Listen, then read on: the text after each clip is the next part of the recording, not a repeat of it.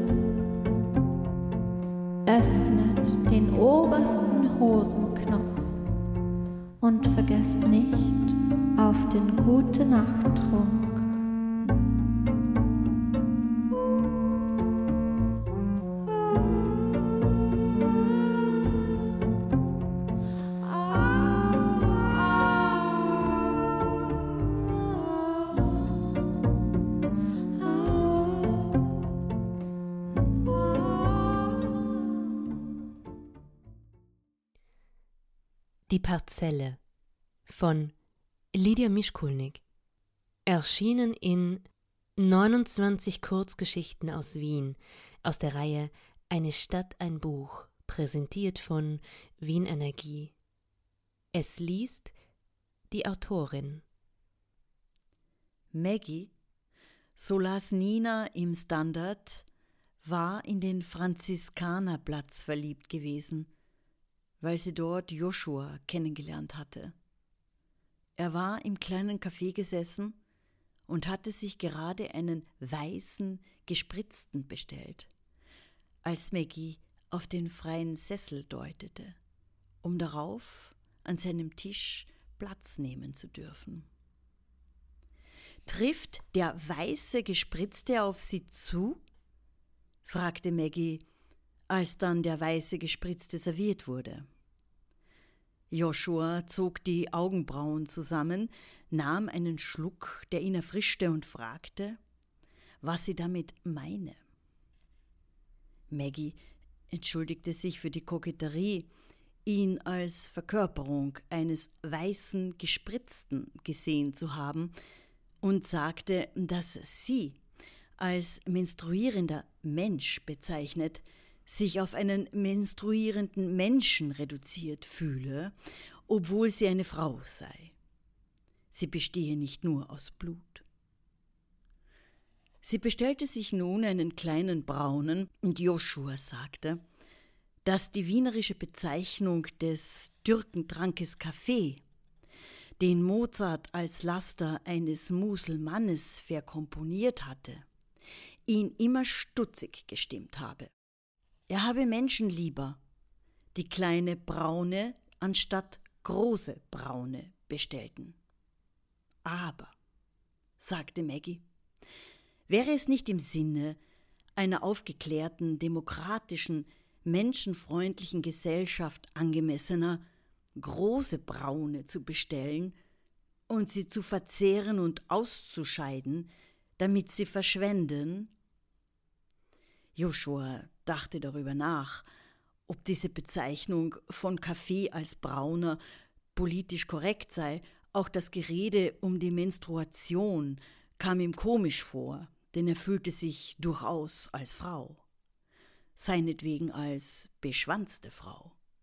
Maggie überlegte, ob sie ein menstruierender Mann sein könnte, und da stellten sich ihr die Nackenhaare auf, ohne wirklich begründen zu können, weshalb sie eine Widerspenstigkeit fühlte, als Mann gesehen zu sein, ihretwegen unbeschwanzt und menstruierend. Da waren die beiden schon in ein Gespräch verwickelt, das sie nicht mehr voneinander loskommen ließ. Denn eigentlich ging es darum, den Mann als Mann auszumerzen, weil es darum ging, sich das kolonisierte Denken aus dem Kopf zu schlagen. Nein, ich will keine Gewalt, sagte Maggie, und Joshua schloss sich ihr an, da sowohl das Wort weißer Gespritzter als auch menstruierender Mensch es erlaubten, eine offene Beziehung zu führen, die polyamorös ausgetragen wurde, wobei Maggie feststellte, dass Joshua sein Begehren ausschließlich mit anderen Frauen stillte, denen er sich als nicht menstruierender Mensch näherte. Maggie war dagegen auch an menstruierenden Menschen interessiert. Die Geschlechtergrenzen waren gestrichen, nur insofern bis auf das Blut noch unterschieden. Aber es kamen andere Zeiten. Und Maggie hörte auf zu menstruieren. Was war sie nun? Mehr Frau denn je? Wenn der Freitag anbrach, war das polyamoröse Paar verabredet gewesen, um miteinander auf Aufriss zu gehen. Wobei man nicht Aufriss sagte, weil es eher die Überzeugungsarbeit zu leisten gab relativ rasch in Begleitung über den Zebrastreifen in das Hotel Orient am tiefen Graben zu geraten. Manchmal passierte es Maggie, sich den Orient vorzustellen als ein Wiener Hotel mit den vielen Zimmern, in denen das Gekröse ihres nicht menstruierenden Joshuas nach einem Aufriss verteilt vorzufinden wäre, als hätte ihn eine Vagina dentata bis auf die Innereien zerbissen. Nun denn, wie konnte es so weit kommen, dass sich Maggie in diesen Fantasien eines Aberglaubens verging? Es war so gekommen, weil Maggie Joshua verbunden geblieben war, als er sie damit betraute, der Boss eines ehemaligen K und K Hofjuweliers zu sein, verheiratet noch dazu, wie in alten Zeiten lange bevor Maggie zu menstruieren begonnen hatte. Aus diesen Zeiten stammten Joshua und sein Bündnis zum Blut mit ein paar Kindern aus der Ehe, für die er das Beste wollte. Auch er menstruierte auf diese Weise. Er hatte vor allem eine Frau, die Mutter der Kinder, die sich für die Kinder opferte, damit er seine Freiräume hatte und ihr sein Einkommen blieb, als Vater ihrer Kinder und als Ehemann einer Frau, ein Mensch, der schwanger nicht menstruierte. Aus irgendwelchen Gründen, die alle miteinander tatsächlich verquickt waren und es auch blieben, war Maggie nicht nur seine Geliebte, sondern auch seine Grafikerin, per Werkvertrag für ihn tätig, damit sie sein K und K Juwelengeschäft mit schönen Bildern und Broschüren bewarb, worin Glanzsteine in Form von Geschenken zu bleibenden Werten hochstilisiert wurden. Es war auch für sie stimmig so. Maggie aber wurde alt und es geschah, ohne dass man es merkte, und dazu verhalf ihr die Treue zu Joshua, da er seine Polyamorosität in eine Biamorosität verwandelt hatte, die seiner Frau und ihr galt. Der Franziskanerplatz hatte sich bislang nicht verändert. Auch nicht, als Joshua das Zeitliche segnete, seine Familie und Maggie übrig ließ. Das Geschäft bekam andere Besitzer und Maggie wurde übernommen. Sie konnte die Trauer gar nicht abarbeiten. So schnell wurde sie von den neuen Verhältnissen überrollt. Der Tod ragte ins Leben. Mit den anderen Angestellten fuhr sie hinaus zum Friedhof und nahm in gebührender Entfernung zur Familie Abschied von ihrem Geliebten. Die Traurigkeit wich der Einsamkeit, und als sie diese nicht mehr aushielt, suchte sie sich einen Psychiater, der sie verstehen konnte und ihr Antidepressiva verschrieb. Er war verständig, machte ihr keine Vorwürfe und erregte keine Scham dafür, dass sie im Schatten gelebt hatte, eines einzelnen Mannes, anstatt viele Männer in den Schatten zu stellen, wie es die Polyamorosität verlangt hätte. Der Psychiater, ein Mensch, ja wie, ja genau, stellte das Feuer des Lebens für Maggie in Aussicht. Natürlich erst nach dem Schliff seiner Behandlung. Er wurde dafür gut bezahlt. In den Stunden der Intervalle ihrer Sitzungen begann Maggie sich ein Leben mit ihm vorzustellen. Einen ganz normalen Mann, mit einer nicht mehr menstruierenden Frau. Beide waren gleich, endlich, berechtigt.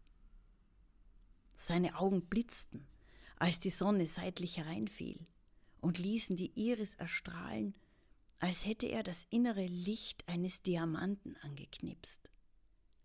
Maggie spürte die Energie, kleine elektrische Schläge das Blut rieselte durch den Körper, sobald sie nur daran dachte, wie sie ihm gegenüber gesessen war und er ihr zugehört, ihre Signale empfangen hatte, die die Grenzen der Sinneswahrnehmung überschritten.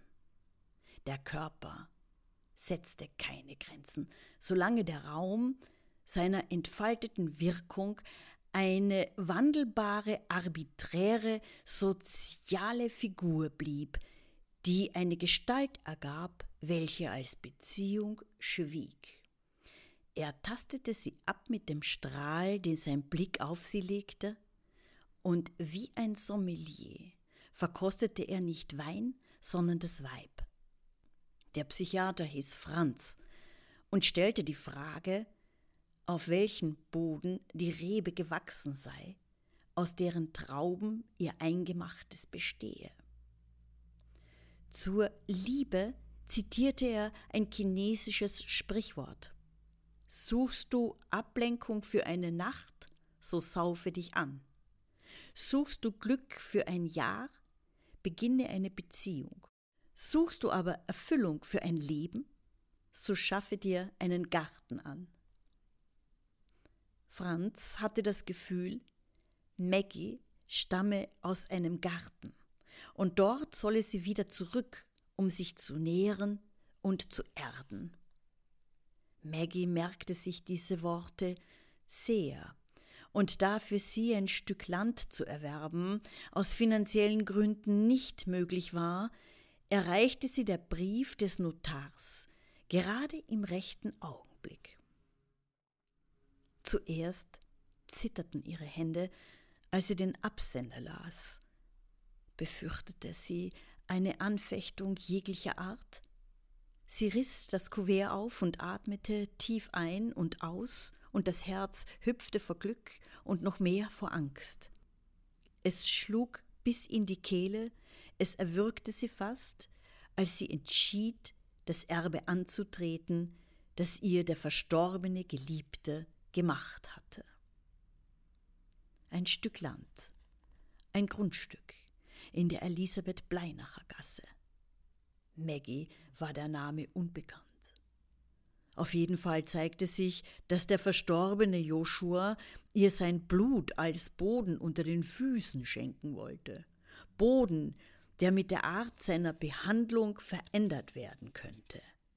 Grund genug, die Parzelle aufzusuchen, denn gesunder Boden saugte jedes Wasser auf wie ein Schwamm und gab dieses an seine Pflanzen ab, egal wer sie besaß oder mit ihnen im Zyklus der Jahreszeiten lebte. Die Zeit des Winters war vorbei und der Frühling brach wieder an. Maggie setzte sich auf das Fahrrad und fuhr durch die vielen Bezirke der Stadt an deren Grenze, wo das betreffende Grundstück lag. Ein brachliegendes Viereck mit Bauschutt und entwurzelten Bäumen darauf. Es lag in einem Geviert von Gassen, deren Namen für Maggie nichts sagten. Es war ein Niemandsland. Die Straßen hatten aber Koordinaten und führten zur Parzelle über die breite Saltenstraße, wo Rehe am Waldesrand ästen und davonsprangen, als die Radfahrerin daherkam. Die Gasse jedoch, die das Geviert des vererbten Grundstückes definierte und die Adresse der Parzelle ergab, war ein Schacht.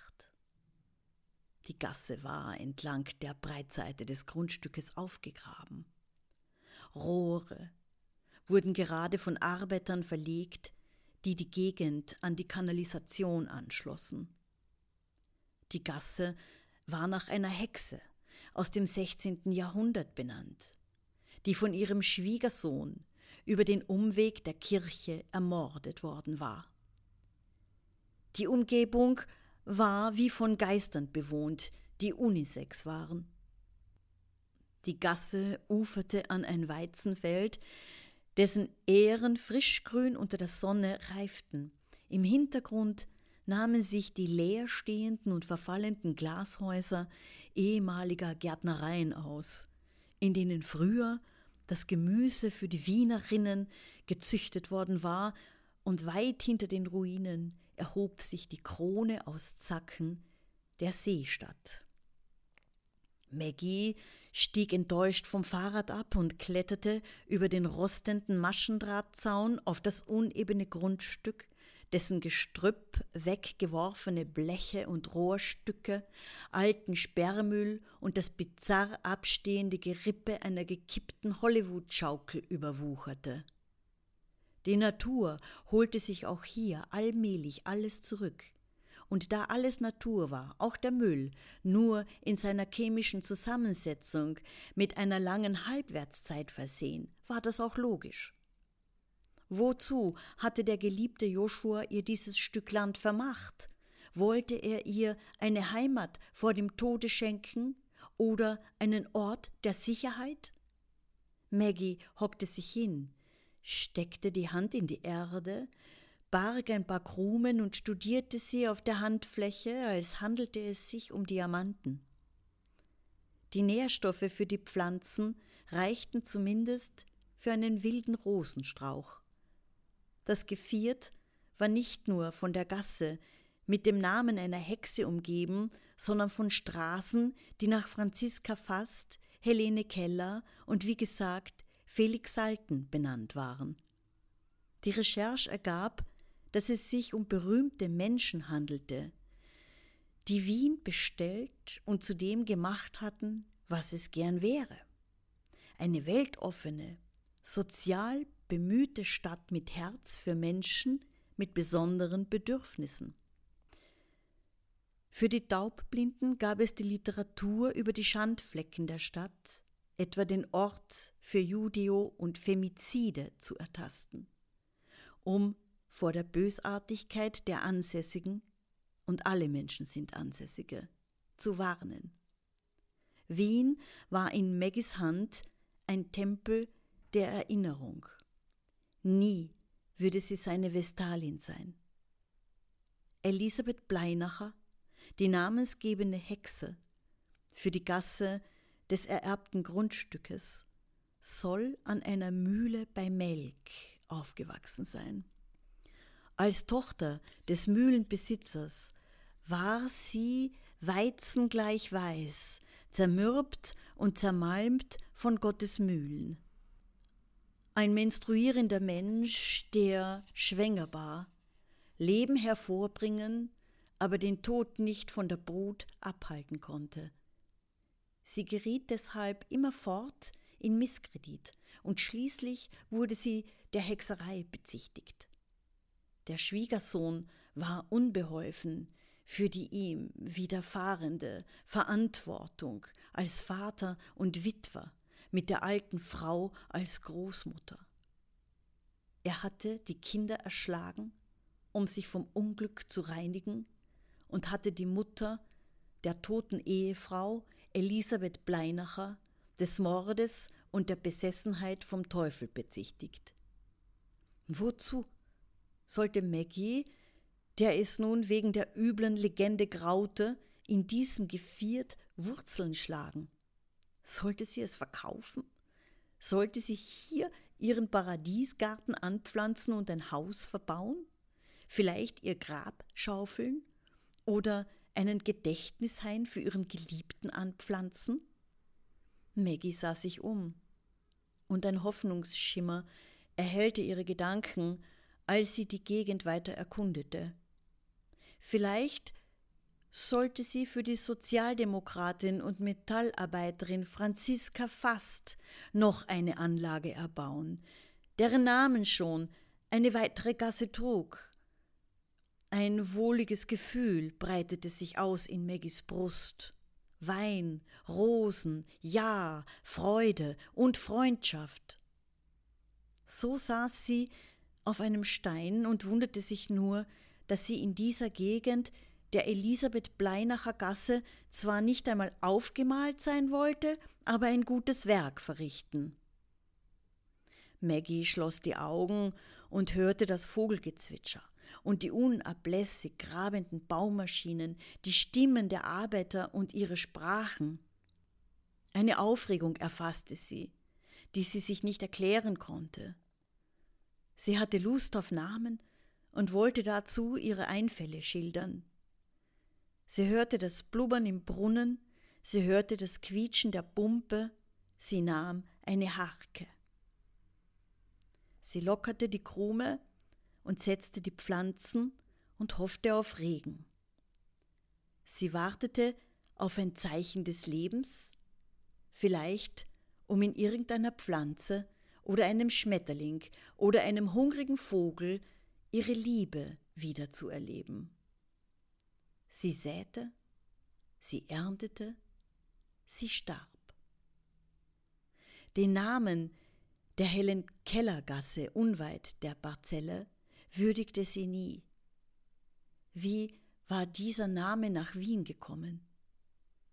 Nun lag es an Nina, der Leserin der Tageszeitung Der Standard, auch dieser amerikanischen Autorin nachzugehen, die ein großes Interesse für die Bildungschancen von Minderheiten gehabt hatte, um herauszufinden, weshalb die Stadt Wien eine Gasse um das Geviert von Maggies Parzelle nach Helen Keller benannt hatte. Es hat gelesen die Autorin Lydia Mischkulnik mit der sagenhaften Intro- und Outro-Künstlerin Alicia Edelweiss.